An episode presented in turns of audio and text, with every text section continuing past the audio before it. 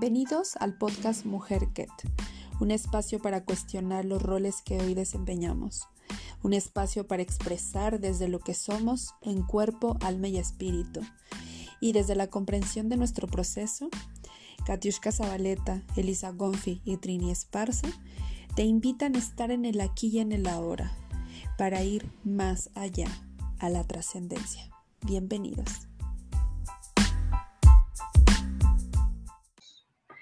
Y pues bueno, eh, pues la verdad es que yo eh, les quiero contar un poquito justo de dónde viene eh, la palabra duelo, porque cuando yo lo investigué me sorprendí muchísimo porque a veces decimos las palabras, pero cuando no sabemos su significado, ¿no? no las entendemos. Y una vez que lo podemos ver, hace mucho más sentido. Y fíjense que eh, la palabra duelo viene del vocablo latín, desde la etimología, duelum, que está formado por dos, y de velum, que es una guerra, un combate, y que en realidad es un combate entre dos. Y ese combate entre, dos, pues no es más que entre nosotros y nuestro ego, porque creo que cuando estamos en una crisis, sea la que sea que estemos pasando, eh, lo que más duele es eso, el ego, ¿no? Eh, y bueno, pues fíjense que el tema del duelo, eh, la psiquiatra Elizabeth Kuller Rose, ella, tiene, ella abrió estas cinco fases del duelo, que ella dice que pues bueno, no hay como que en mayor o menor grado, ¿no? Que realmente cuando se sufre una pérdida real o simbólica, es, se puede dar de una manera em, digamos que el nivel de intensidad de cómo lo vivamos va a depender de cada persona. No hay como que estos son, esto es así y entonces vas a pasarlo así, y no es una como una receta de cocina, realmente es dependiendo de la capacidad de respuesta de cada individuo ante lo que se está viviendo. Y pues la verdad es que el duelo es una manera de nuestro cuerpo de responder ante una pérdida. O sea, en realidad no es como algo que nosotros tengamos muy presente, porque yo siempre he dicho que el cuerpo es tan maravilloso y nuestra psique más, que cuando lo necesita sale al rescate y salen estos mecanismos, estos, estos mecanismos de defensa que nos permiten eh, vivir la crisis de una manera que nos permite sobrevivir. Porque en esos puntos, creo que una de las cosas más difíciles es que nos sentimos morir, ¿no? Entonces, em, por eso es que el duelo es muy importante, porque en el duelo es donde nos podemos no solo reconstruir, sino también encontrar. Y en el duelo creo que es donde nos hacemos las más grandes preguntas que nos llevan a esas respuestas que normalmente no, no, no nos las hubiéramos hecho si no hubiésemos pasado este, ese momento. Ese momento en donde nos lleva a vernos solos, aunque estemos muy acompañados, o muy acompañados y que quisiéramos estar solos, porque a veces se necesita. Y, estas, eh, estas fases del duelo inicia con la, eh, digamos que como que así como están escalonadas y como lo habla Elizabeth, la primera está la negación, ¿no? Y la negación es realmente una reacción como de una manera instantánea cuando tú pierdes algo, porque lo primero que es cuando a ti, hablando, por ejemplo, que tú pierdes a un ser querido, pues lo primero es eh, responder ante la, ante la noticia y lo primero que te dice, no, no, no, no, no está pasando esto, esto no es cierto, y más si es una persona que está muy allegada a ti. Si hablas eh, de una pérdida, me refiero a una separación en un matrimonio, a unas incluso cuando te quedas sin trabajo, es lo mismo, porque el inconsciente pues no distingue si realmente se está muriendo una persona o si es simplemente que estás perdiendo un trabajo. Es una pérdida y uno lo recibe de la misma manera, el impacto es el mismo. Y si por, hablando del, del empleo es algo que te mantenía a flote al 100% y lo pierdes, pues por supuesto que es un vacío y el decir, ¿y ahora qué voy a hacer? Y si hablando de una pareja, eh, hay una ruptura eh, eh, así como abrupta, pues si esa persona o tú dependías, hablando de las mujeres, 100% de esa persona económicamente, de repente ¿y ahora qué voy a hacer? O sea, al final hay un, hay un impacto ahí eh, a nivel este, emocional. Y el primer mecanismo de defensa es, esto no me está pasando y lo niegas, o sea, tratas a como de lugar de, de sobrevivir ante eso que te está pasando.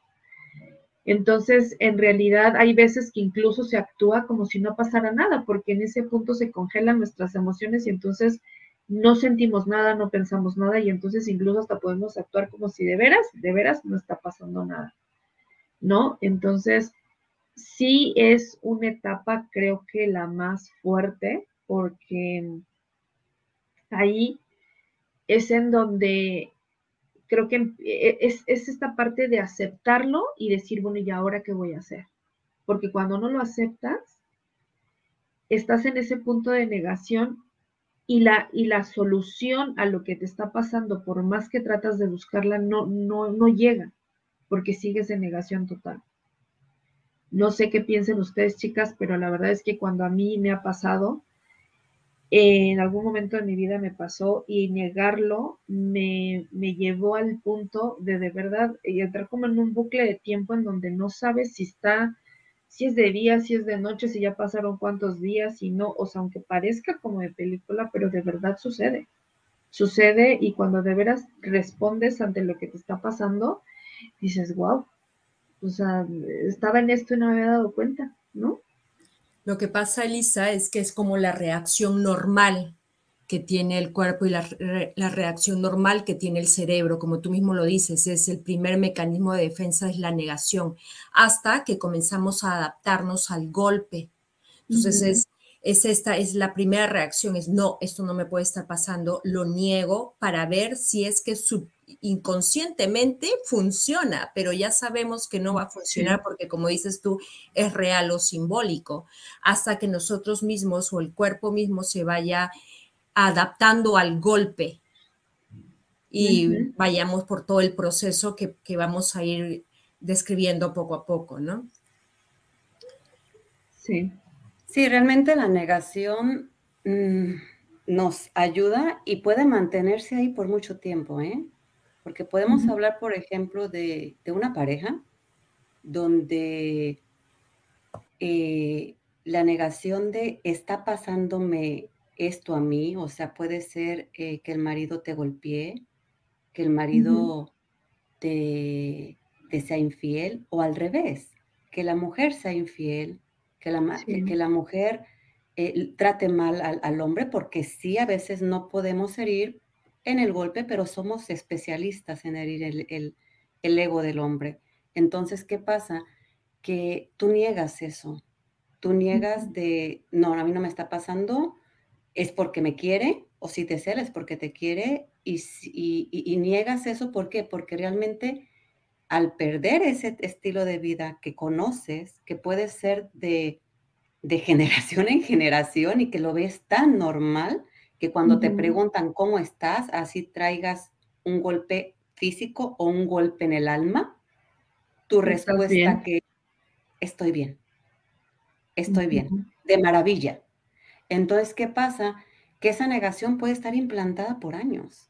O sea, puede durar el tiempo hasta que tú admitas que estás viviendo eso, que es tu realidad y que tienes que tener esa habilidad de responder ¿y ahora qué voy a hacer?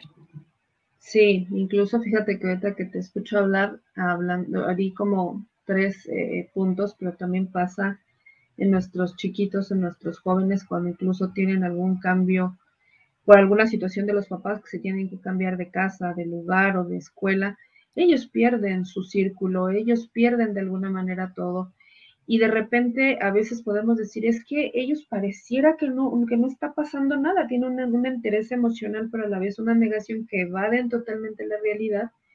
Y ahí, bueno, ya un poquito, en unos minutitos les hablaremos de las otras fases que viene también esta parte del enojo, pero es justamente por eso, porque por sobrevivencia elegimos y de manera inconsciente, no es que lo sea consciente, de de verdad no sentir nada, estoy perdiendo y prefiero mejor ser un hielo antes de poder vivir, sentir el dolor, ¿no? Que me está causando. Entonces, sí es una de las etapas eh, que incluso puede ser muy sutil, porque a veces ni siquiera te enteras que estás en ese punto. Y, y al ser muy sutil, pues entonces no le das esa importancia y no le das la importancia de poderte sentar para de sentarte, hacerte las preguntas y asumir para poder tomar acción sobre lo que sea que te esté pasando. Y, la segunda etapa, eh, que ahorita Trini nos va a hablar de ella, porque también va súper de la mano, ¿no? Sí, sí, porque una vez que, que dices, venga, admites que es tu realidad, eh, de que dices, venga, me, me porque en primera no lo puedes admitir porque duele. Acordémonos que todo esto duele. Entonces, cuando una vez que ya admites, eh, venga, esta es mi realidad, es cuando viene la ira. La ira que no es más que nada que es ese fuego que ha sido reprimida. Es ese fuego que se ha mantenido por, por mucho tiempo, o sea, el tiempo que tú estuviste negándolo, estuvo reprimido ese, ese poder, porque es un poder, es el poder de expresar. ¿Y qué es lo que expresamos? Por ejemplo, que si de repente tú querías decir no y tú admitías siempre decir que sí, o el hecho de, de no me gusta que me trates así, o no me gusta que me hables así, es ese poder, es un poder poder expresarnos. Pero ¿qué pasa? Que lo reprimimos, lo ocultamos o probablemente hasta te forzan a, ocultarlo. ¿Por qué? Porque te tienen tan de, que no, es que si digo algo, si levanto la voz, eh, o me va a golpear, o, e, entran todos los miedos que traigas encima de tu pasado, de tu historia familiar, de todo lo que te abarca. Entonces, ¿qué pasa? Estás forzado a, ocultar. Porque, ¿qué te dicen en nuestras creencias? La mujer no levanta la voz, es el matrimonio es para toda la vida, a un adolescente no le faltes al respeto a tu madre o a tu padre, honralos y, tú no puedes hablar y tú no puedes decir esto. Entonces siempre nos están forzando a ocultar ese poder, porque es un poder, el poder expresarte. Cuando no puedes expresar es cuando está tan reprimido que se convierte en ira. Que el día que expresas, ya no expresas con ese amor. Es la famosa, la gota que derramó el vaso. ¿Por qué esperas a que se derrame el vaso? ¿Por qué no le dices en ese momento, fíjate, eh, no me gusta que me hables así? ¿Por qué no conversamos la manera que a mí me hace sentir esto que siento? Sí, porque aparte en ese punto se activan estos sentimientos de frustración e impotencia.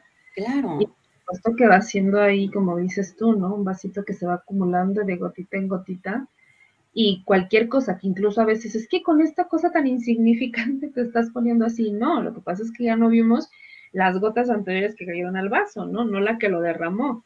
es que tenemos que buscar culpables. Sí.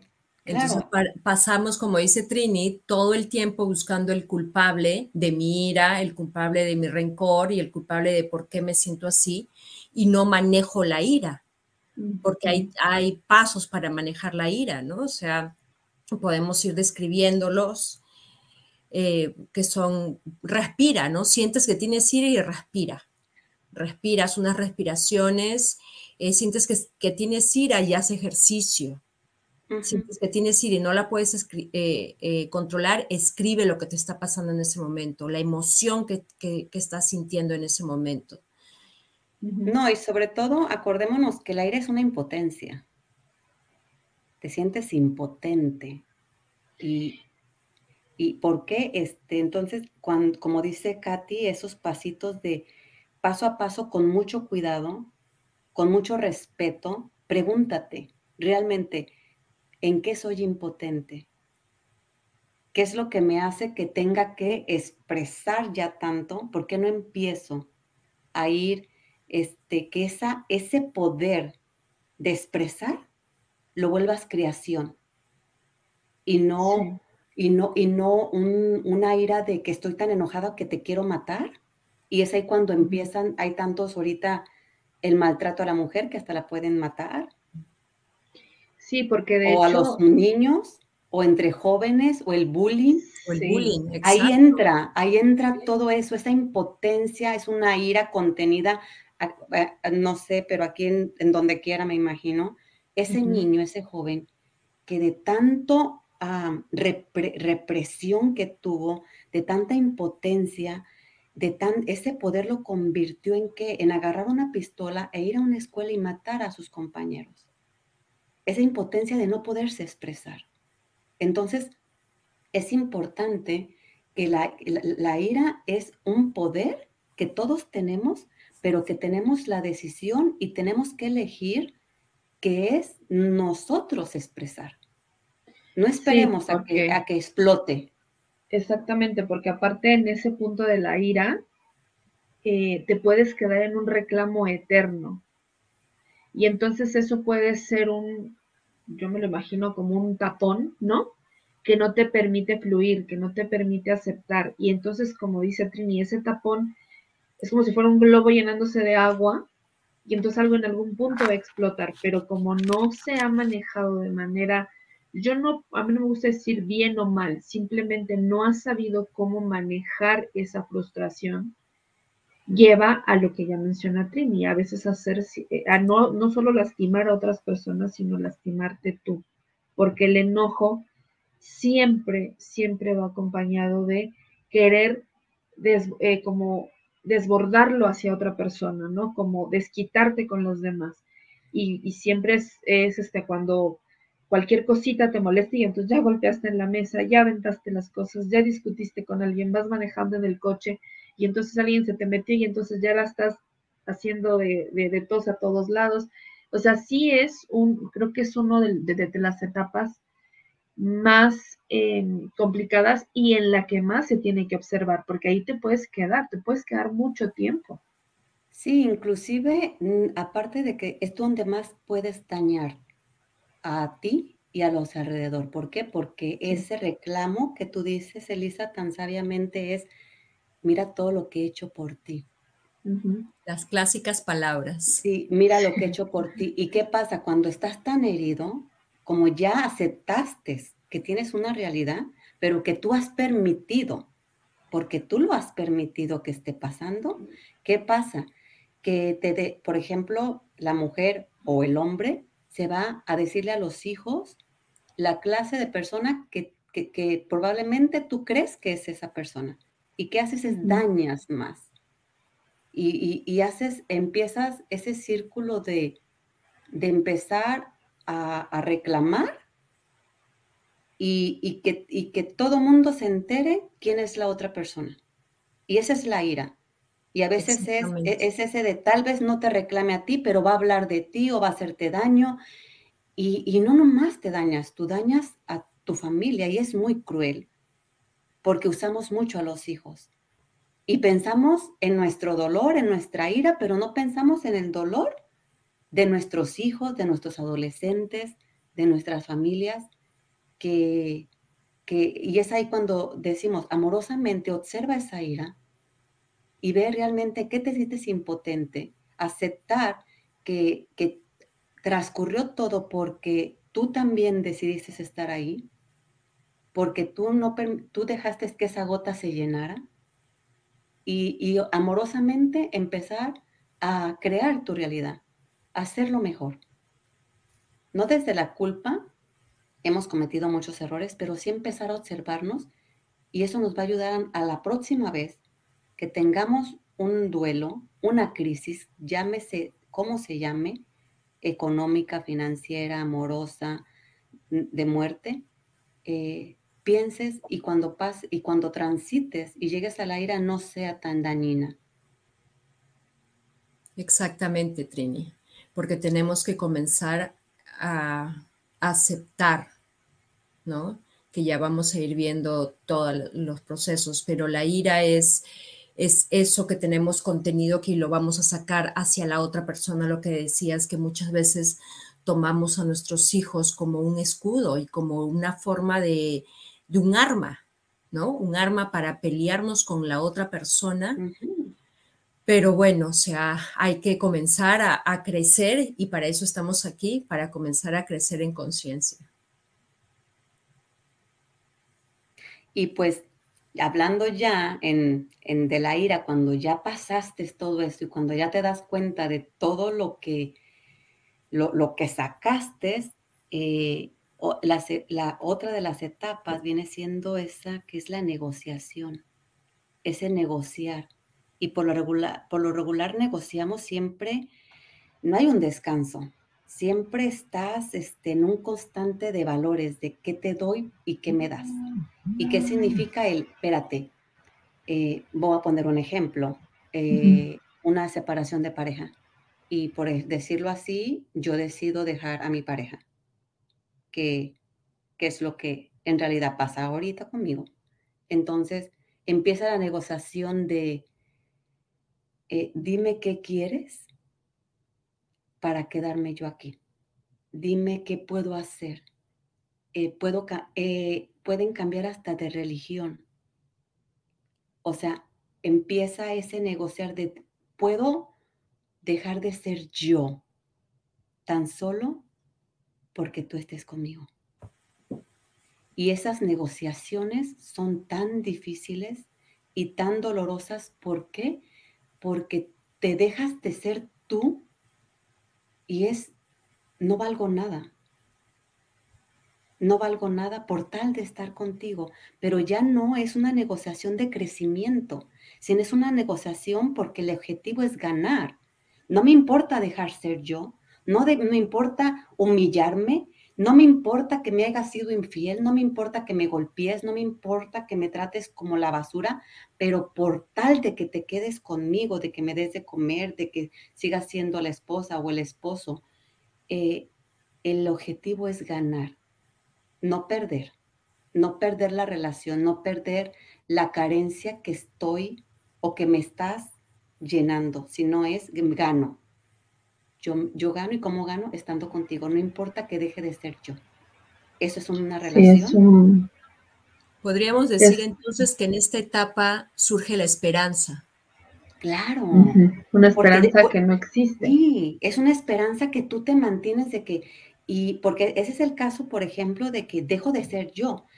Y, y, y, o simplemente esa negociación de, bueno, no le daba dinero, le empiezo a dar más dinero, o a la mujer que la pueden estar dejando o puede estar así, es de, y empiezo a vestirme así o empiezo a, hacer lo que a le gusta, lo que buscaría, y empiezas a tratar de ser otra y empiezas como, y, ya si la otra persona aprueba lo que dices o simplemente te sonríe o simplemente te hace algo, tú ya dices, ¡Ah! está funcionando, entonces sigues negociando.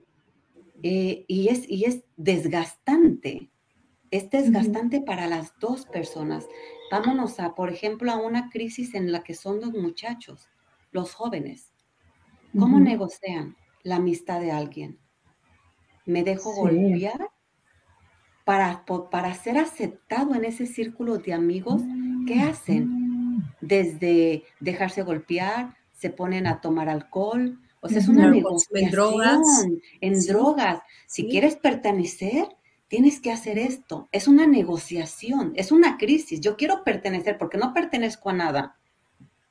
Y por no perder este conjunto de amigos, este conjunto donde yo puedo ser alguien, este, negocio, no importa que pierda eh, todo lo que me han enseñado. Entonces, realmente la negociación es, el objetivo es ganar, no crecer. Sí, porque incluso hablando como en otro, en otro contexto, por ejemplo, las personas que tienen alguna enfermedad terminal, por más que los médicos ya les explicaron que no hay un tratamiento, que definitivamente ya no hay nada que hacer, ellos se aferran y tratan de buscar opciones de, de tratamientos y es desgastante para la familia porque no lo aceptan y entonces tratan de negociar. ¿Y qué pasa si hacemos esto? ¿Y qué pasa si hacemos lo otro? Es muy fuerte. Yo creo que el tema de, la negociación es este es un punto como de evasión de la realidad. Es una tregua. Ajá, ajá, es una, tregua, pero temporal, una tregua temporal a la situación que se está eh, presentando o que estamos, sí, que estamos afrontando, ¿no? Como dices, el, la persona con, una enfermedad eh, terminal que quiere realmente sacarle esos minutos, entonces va a comenzar a negociar con ella misma, con la vida, ¿no? Con Dios. ¿Cuánto hemos escuchado nosotros? Esa es la clásica. Esa es la clásica. ¿Por qué? Porque negociamos con Dios. Bueno, eh, no importa la religión que tengamos, no importa. ¿Qué es lo que hacemos? Mm, voy a rezar 20 rosarios en cruz hincada para que no me deje mi marido. Voy a rezar hincada, voy a hacer 20 misas para que se cure mi hijo. Voy a, ir a la capilla, a, a, lo que sea.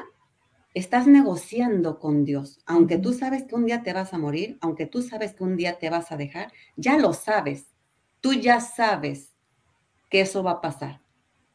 Pero la negociación es una esperanza de, de, quieres ganar tiempo, quieres ganar tiempo. ¿Para qué tú no sabes? Pero es un ganar tiempo a que se haga más larga ese sufrimiento realmente. Ahí creo que vendría la palabra incertidumbre. El, dolor.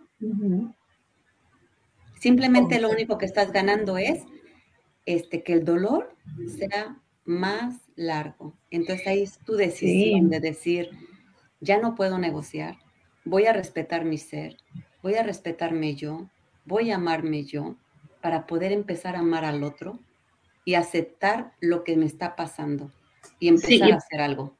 Porque aparte, eh, mi queridísimo Lover, es que la negociación no es con los demás, la negociación es con nosotros. Acuérdense que lo que les comentaba al principio de la definición de duelo es esa lucha eh, de dos y estás, estás negociando con tu ego, porque aunque de repente puedes decir, es que qué mala onda que hablen de esto, pues porque al final del día me voy a morir o estoy poniendo una pareja, sí, pero es parte del proceso de la vida, o sea, créanme que para yo poderles decir esto es porque hay mucho trabajo y como lo hablábamos incluso antes de, de la transmisión, nosotras también estamos en duelo y en duelo constante, porque no es que en este momento nosotros estamos aquí sentadas compartiendo con ustedes, no lo estamos viviendo, al contrario, lo estamos viviendo. Y como lo estamos viviendo, sabemos y los entendemos en esa posición porque cada una de nosotras ha pasado por esas etapas, cada una de nosotras ha estado ahí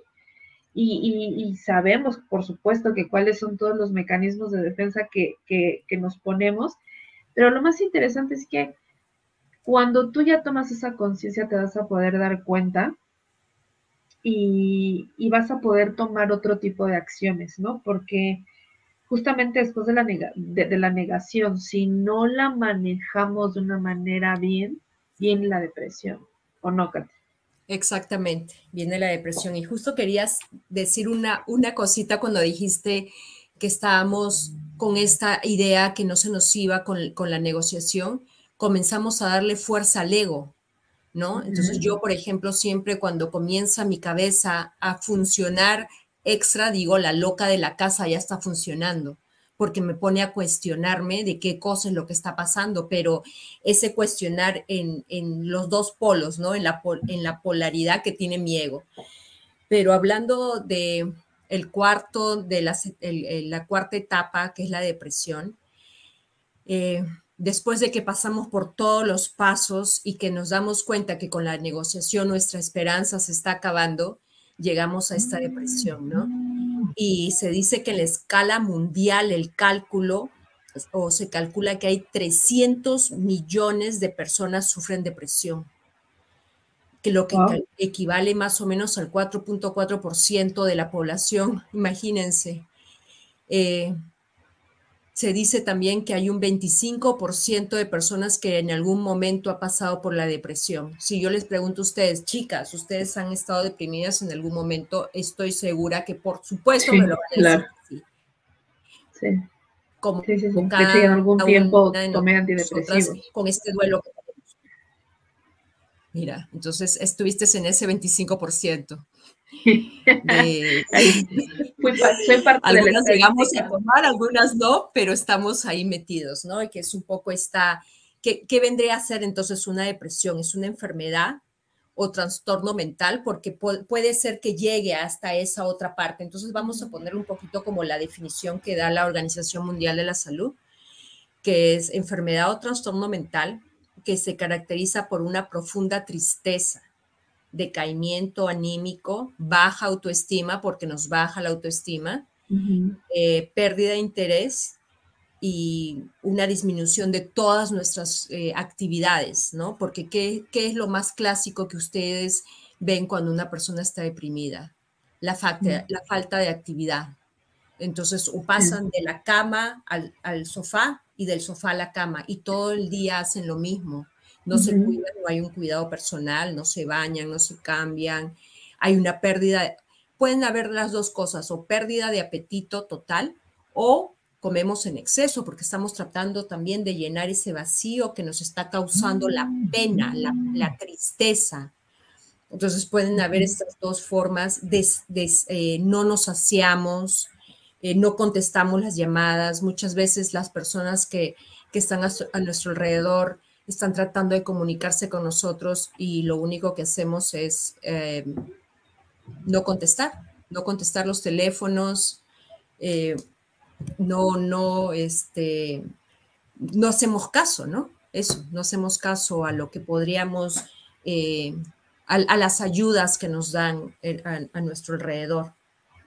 Entonces, hay algunos puntos en los que tenemos que como que tomar en cuenta nosotros para saber que algún familiar, alguna persona o nosotros mismos también estamos deprimidos puede ser de que al menos dos semanas o en un periodo de dos semanas vemos que una de estas cosas que les, que les ya mencioné, que falta de aseo, falta de, falta de, alimentación o una alimentación en exceso, em, estado anímico depresivo, o sea, que te dicen los amigos de repente, bueno, mira, Katy, vamos a salir y yo, no, no, no, no, no, yo prefiero estar en mi cama llorando mis penas, ¿no?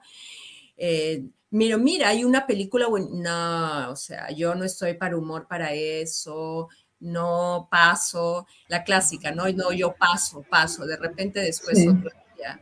Y en, y en este círculo estamos y no salimos.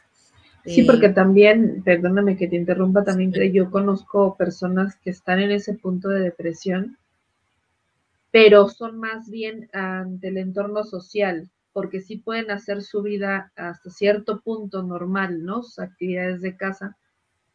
Ah, por ejemplo, hablando de mujeres, sobre todo conozco mujeres así. Pero al momento de ya tener una actividad social, de salir con alguien, de poder pues divertirse o algo así, o incluso con sus hijos, no lo hacen.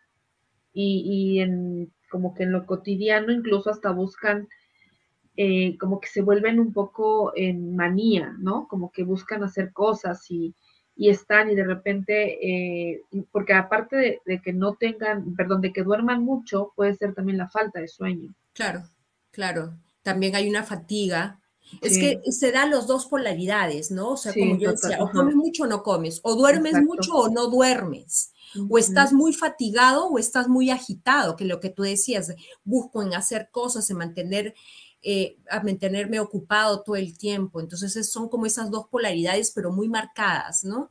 De hago una cosa o, hago la otra, ¿no? O sea, duermo todo el día las 12, 14 horas o, más, o estoy totalmente despierto y tengo las 24 horas así despierto, entonces eso ya va generando otros problemas mayores, ¿no? Porque la falta del sueño también es, es, un problema grave. Eh, ¿Cómo podemos ir mejorando la depresión? La de, perdón, perdón.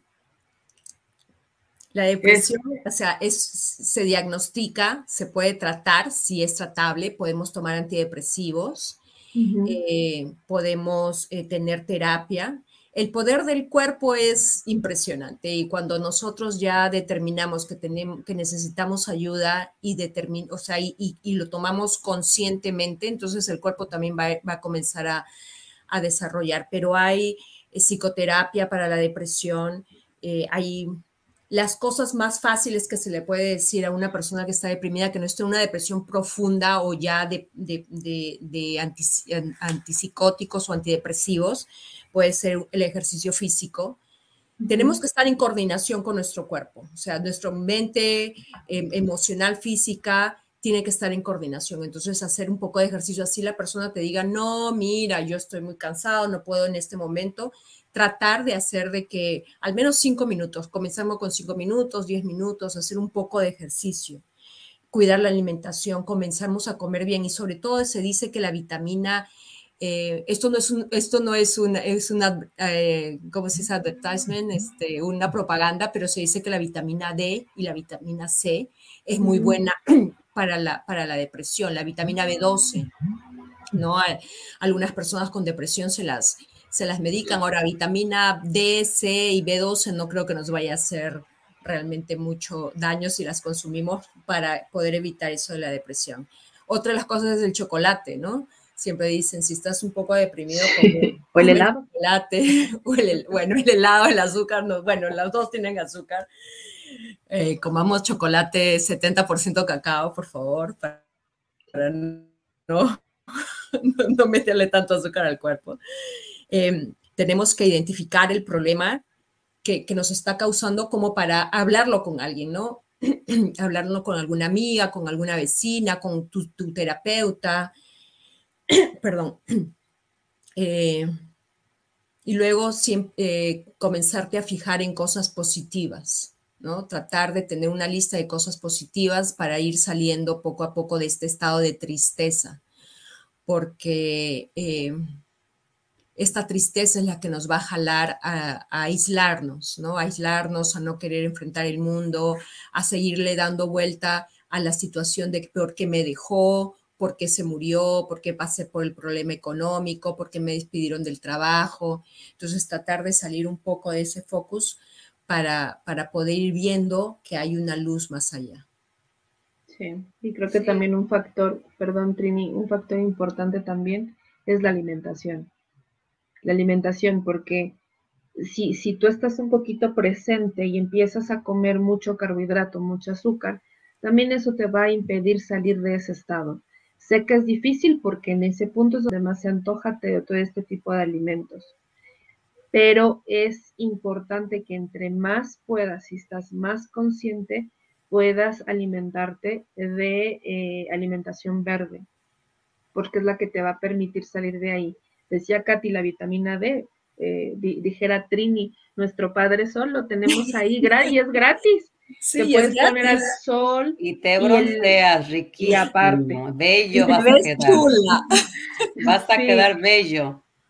Exactamente. Entonces, el sol te, te, proporciona vitamina D y simplemente te puedes poner, por lo regular en la mañana, que es lo que dice como esos primeros rayos, ponerte, cierras tus ojos y literal, o sea, te pones en este modo de recibir toda esa energía y créeme que hace una diferencia. Yo en lo personal hay veces que yo soy muy friolenta. Cuando tengo muchísimo frío me quito mis zapatos, pongo mis piecitos donde ya el sol calentó. Es una cosa maravillosa y aparte te energiza. O sea, de verdad que, sí. sucede. O sea, de verdad, este, amigos, háganlo.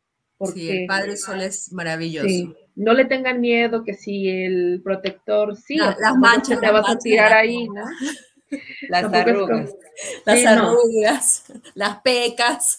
Sí, no, pues veamos que, que realmente, como, como aquí dice Lisa, la alimentación, Katy, este, la alimentación es muy, muy importante y, y realmente vemos que muchas de las comidas nos dan más ansiedad todavía. Ah, lejos de aliviarnos algo, más ansiedad nos da. Y recordemos una cosa también, chicos, que lovers, que realmente todo mundo pasamos por la depresión porque todo mundo estamos en crisis. Todo mundo tenemos. La única diferencia va a ser tu nivel de conciencia y tu alineación que tú tengas. Y es una, una, gran ayuda saber que se vale estar deprimido. Si tienes ganas de, de estar solo, de llorar, de no hablarle a nadie por dos, tres días, Date ese permiso. Permítete sentir esa tristeza, permítete llorar, permítete, y se los digo yo, que yo decía, tres noches lloro, venga, va. Pasan las tres noches, pasan dos, tres semanas, estoy bien y vuelvo a sentir otra vez esas ganas de estar llorando. Y me lo permito. Sí. Me permito. Sobre todo eso. Entonces, cuando tú ya veas que pasan de tres días o que tienes que te impide, que ya no eres tú, ahí sí, busca la manera de buscar ayuda. El primer punto o el primer paso para empezar a amarte y salir de cualquier crisis es amándote. Y la, la primera que dice amándote es, busco ayuda porque no vamos a poder solos. No lo vamos a poder hacer. Va a ser más largo, va a ser más doloroso para ti y para todos los demás, para todos los de tu alrededor, porque si tú no estás bien, nadie va a estar bien. Entonces, ánimo, no estamos solos, no están solos, siempre va a haber ayuda y permítete, permítete sentir, porque de eso se trata la vida, de sentir, porque el que no siente ya está muerto de antemano. Exacto, Total, totalmente, Trini. Y esto de permítete llorar es una terapia muy buena. Y yo, yo se las digo a, las personas que vienen conmigo, que si tienen ganas de llorar, que lloren, porque es la manera de que tu cuerpo se exprese. Es preferible sacar toda esa emoción que tienes en ese momento a después eh, manifestarla con, con un problema o una enfermedad, ¿no? Un problema eh, fisiológico o una enfermedad. Entonces, ¿para qué me voy a poner a, luego a tener problemas de asma, dolores de cabeza, dolores de espalda o que me duelen las rodillas si no voy a sacar es, esa emoción contenida que tengo? Entonces, necesitamos llorar tres, noches seguidas, pues lloramos. Y van a ver que la cuarta, al cuarto día estamos maravillosos, porque sacamos toda esa emoción, nuestro cuerpo nos lo va a agradecer, porque le vamos a haber evitado el asma, el dolor de cabeza y los dolores de estómago, las úlceras y todos los problemas que luego este, nos surgen, ¿no? Que eso sería también un, bonito tema para alguna de las temporadas, eh, la sintomatología por las emociones. Así que eso, eso ya está agendado entonces en algún próximo programa. Pero bueno, chicos, después de la depresión que viene, el último, el último de, los, de, los, de las etapas que nos dijo Elizabeth Curros es la aceptación. Ya, ya tenemos todas las etapas pasadas, la negación, la ira, la negociación, ya tratamos, tratamos de hacer todo lo que estuvo en nuestras manos. Ya pasamos por la, por la depresión, ya después de salir de la depresión, nos, nos queda aceptar. Entonces, esta última fase del duelo eh, sucede cuando las personas encuentran maneras de resignarse y aceptar la pérdida. Como siempre estamos diciendo, sea este, simbólica o, ¿cómo se podría decir? O personal o... Real. O real. Real o simbólica. Sí, real o simbólica. Gracias, Trini.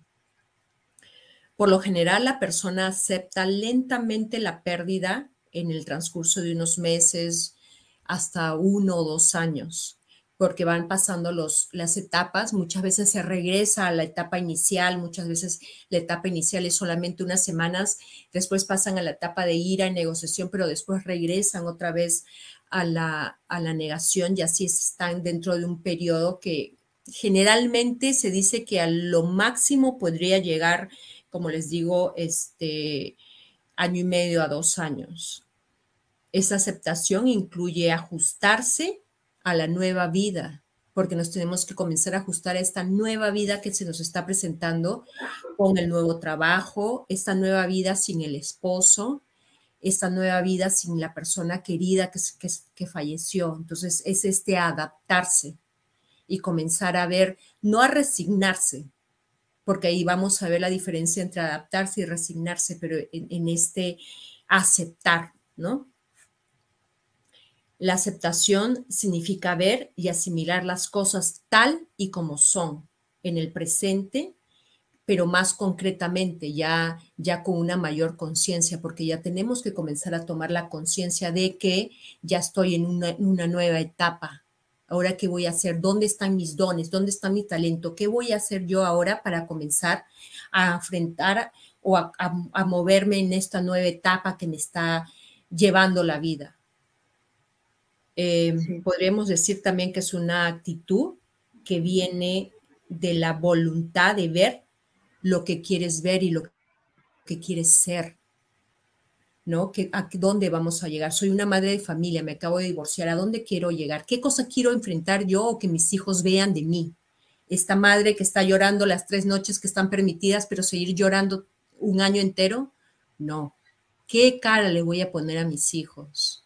O, esto, o, esta, o esta persona que, que, ha, perdido eh, al familiar o ha perdido el trabajo también, ¿no? Cómo enfrentar esta nueva etapa y sobre todo enfrentar la nueva etapa y cómo cómo ver las personas que están a nuestro alrededor, cómo nos van a ver, porque eso es súper importante y sobre todo a aquellos que somos padres, somos el ejemplo de nuestros hijos.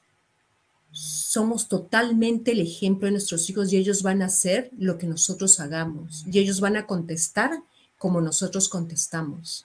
Entonces, seamos asertivos en ese comportamiento que podemos enfrentarlos les estaba diciendo de que la aceptación y la, eh, el aceptar o el, resignarse no es lo mismo, porque el resignarse vendría a ser eh, ese apretar los dientes y decir, bueno, sí, lo acepto, lo hago, ¿no? Ese eh, como el tratar de hacerlo por obligación. En cambio, el aceptar ya es el formar que tengo la conciencia de que voy a pasar una nueva etapa, el, aceptar de que soy mejor y el aceptar de que puedo hacerlo todo desde el amor. El amor no solamente ni el amor hacia mí, sino también el amor hacia las personas que me rodean. Eh, es simplemente ver el cambio de realidad, ¿no?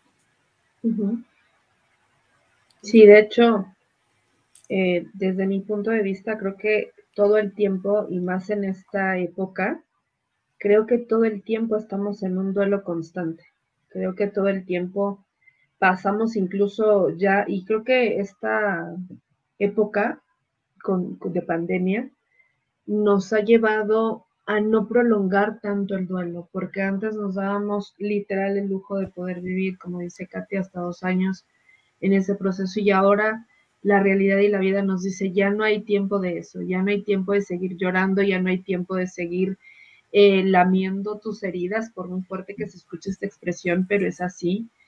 Y, y, es de, incluso lo vimos, ¿no? Durante todo este tiempo, cuando morían nuestros seres queridos, era, te los entregaban en una cajita, o sea, ya ni siquiera era opción a velar, a vivir, o sea, no había tiempo. ¿Y por qué? Porque creo que hemos pasado y perdido tanto tiempo en eso ¿Y por qué digo perdido el tiempo? Porque de verdad es un tiempo en el cual no vives, no disfrutas.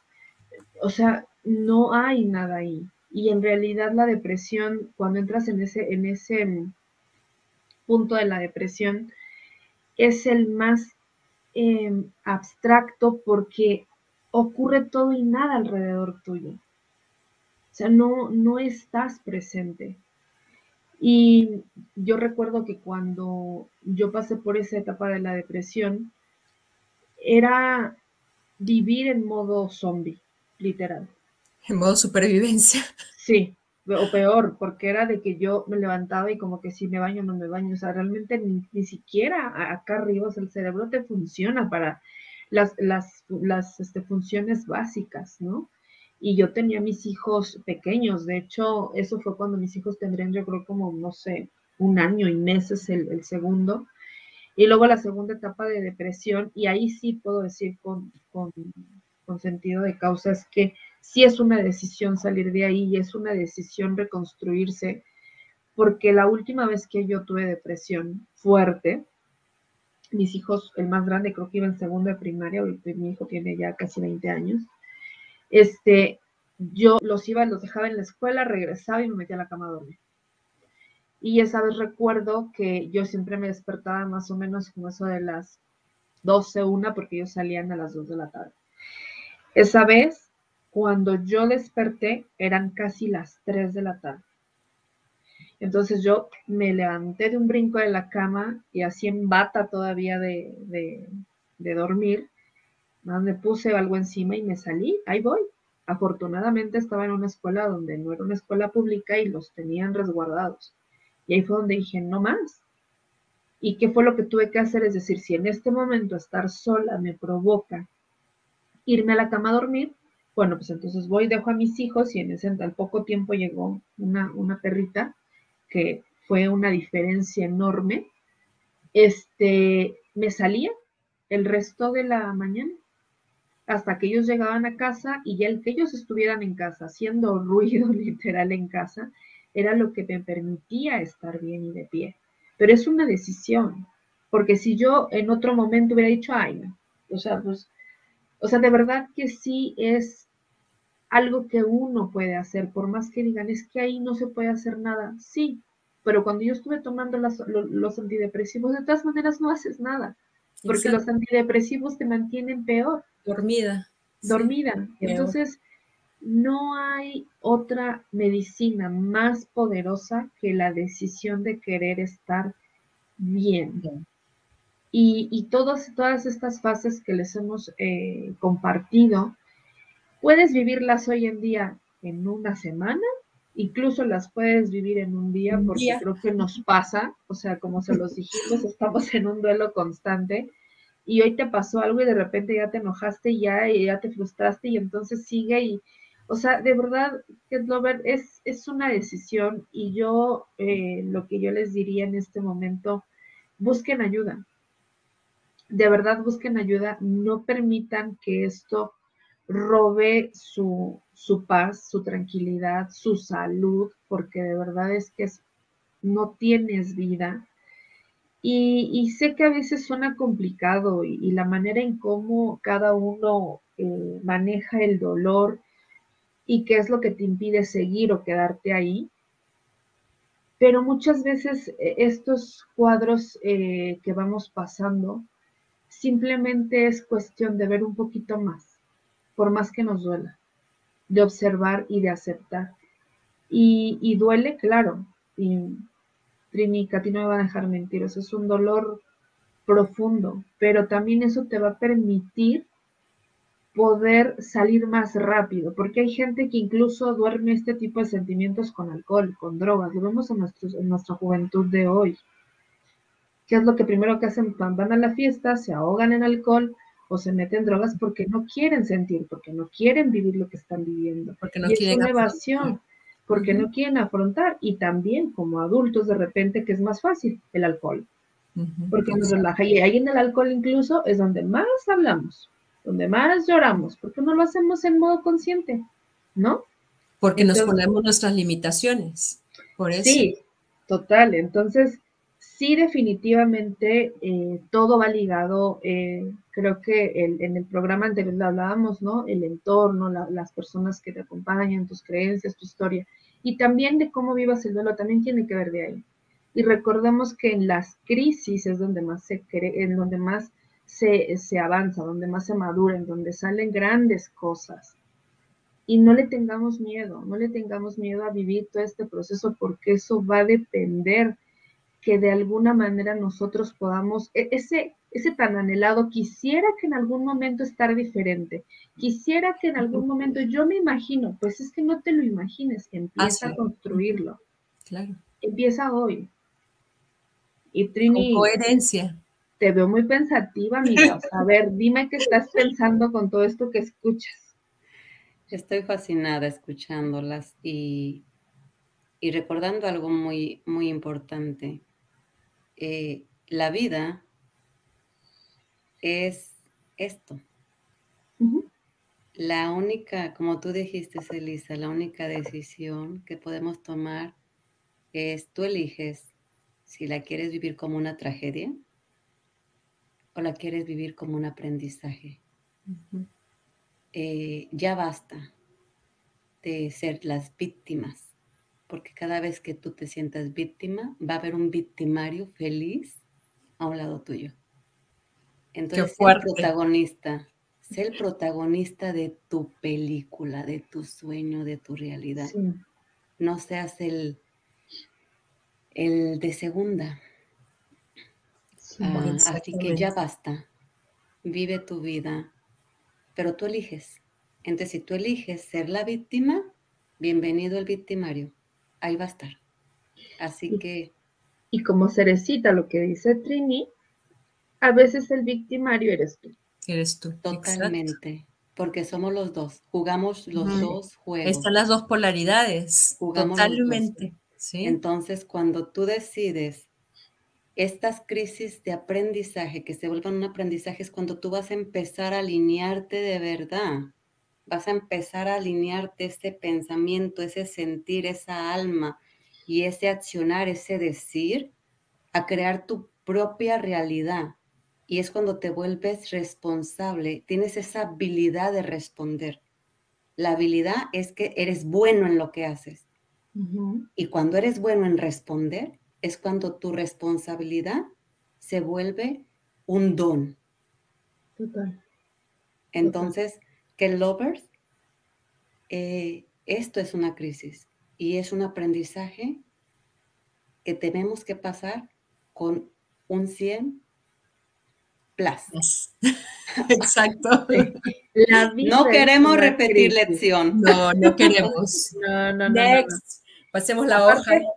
Eh, de lo que dice Trini, que creo que se me hace muy valioso eh, subrayarlo y con negritas. La vida es una crisis, sí. pero de ti depende cómo la vives. Si desde pobrecito de mí o desde no importa, ok, ¿qué hay que aprender aquí? ¿Qué es lo que sigue? Vámonos.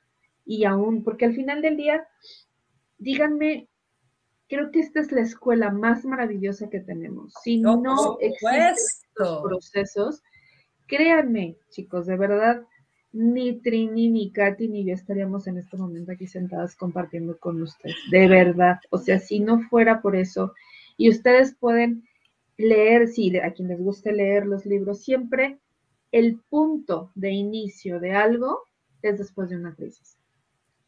Exactamente. En las películas, ven, o sea, toda, toda historia, todo, toda historia que tiene que ver con, es que yo estaba así y de repente estaba así, no es como de, pues de repente me levanté y entonces dije que iba a hacer, no, es en medio de una crisis.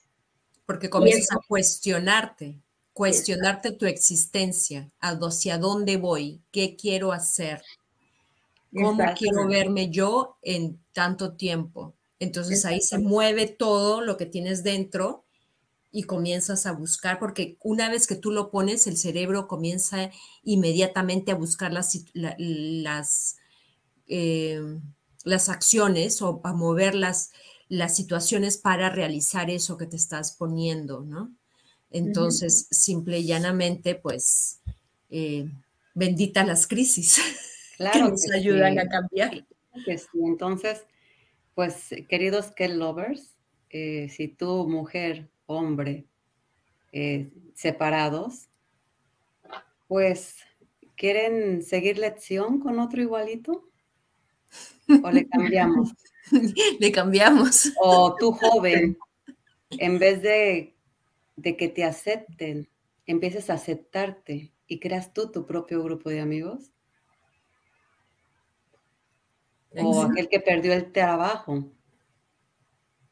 eh, ¿quieres buscar uno igual o quieres ser tu propio jefe? Todo depende de cómo tú lo veas. La capacidad la tienes. Exactamente. Y yo, eh, por último, les quiero decir que haciendo alusión a lo que les dice Trini y lo que decía Katy, ese cuestionarte te va a llevar a expresar y no ser una olla express que después no sepas para dónde.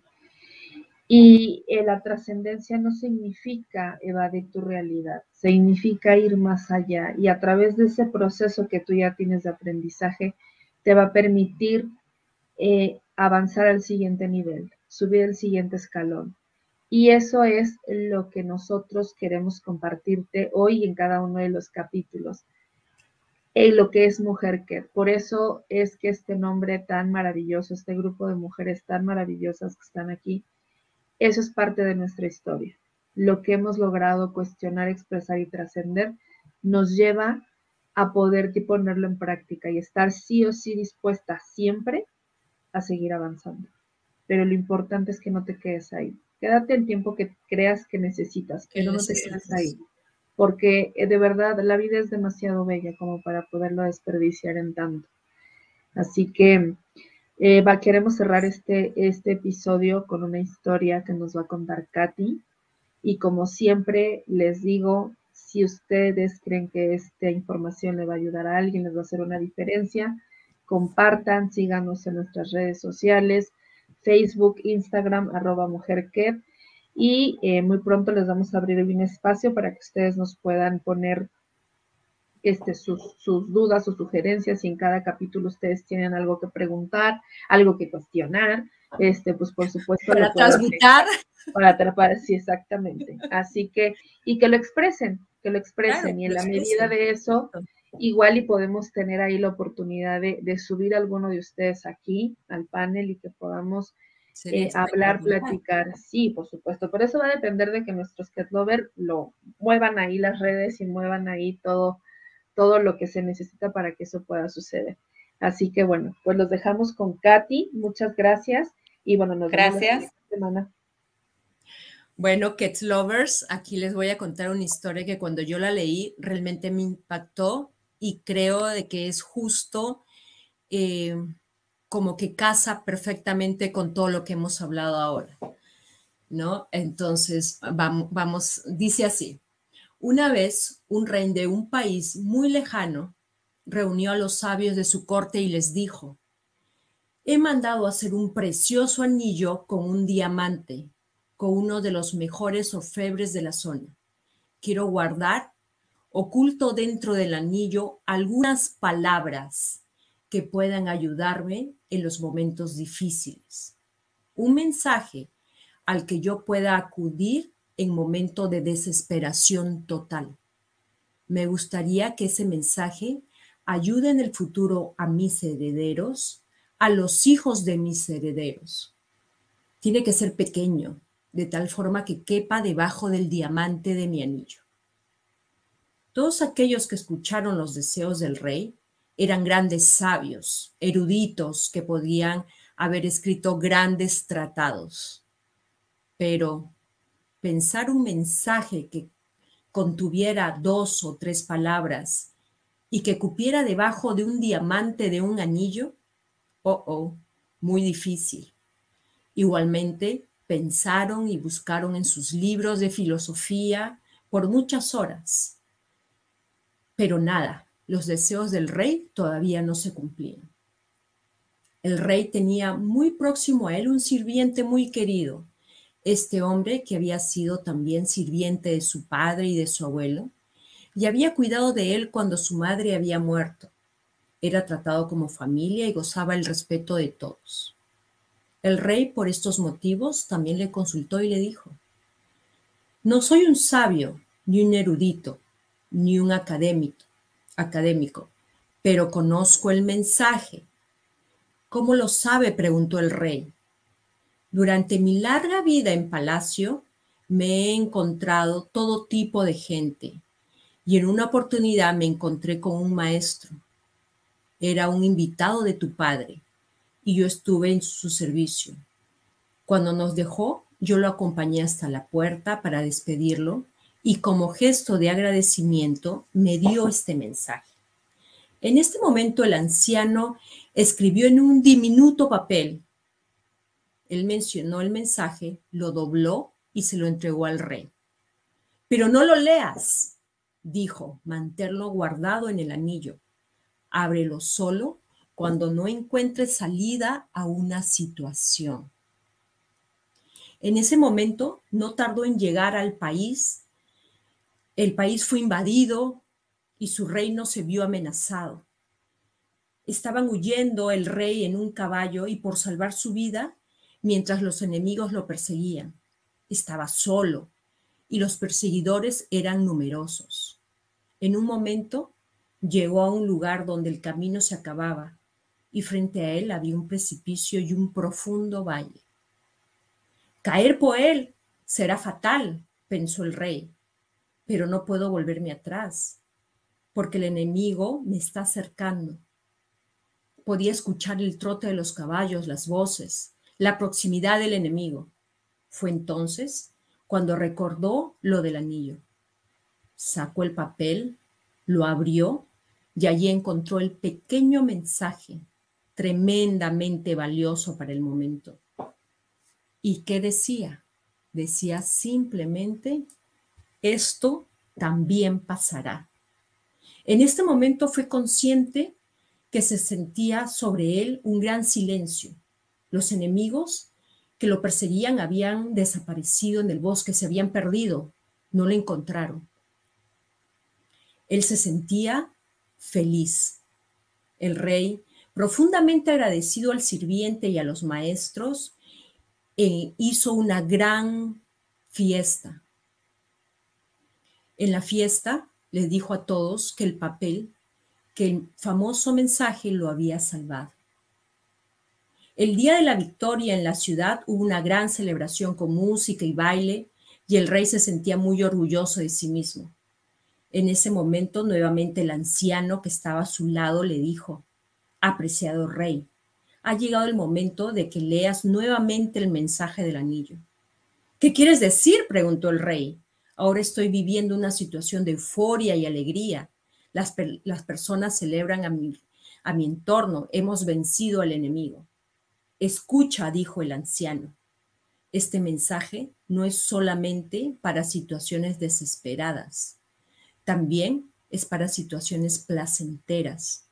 No es solo para cuando te sientas derrotado.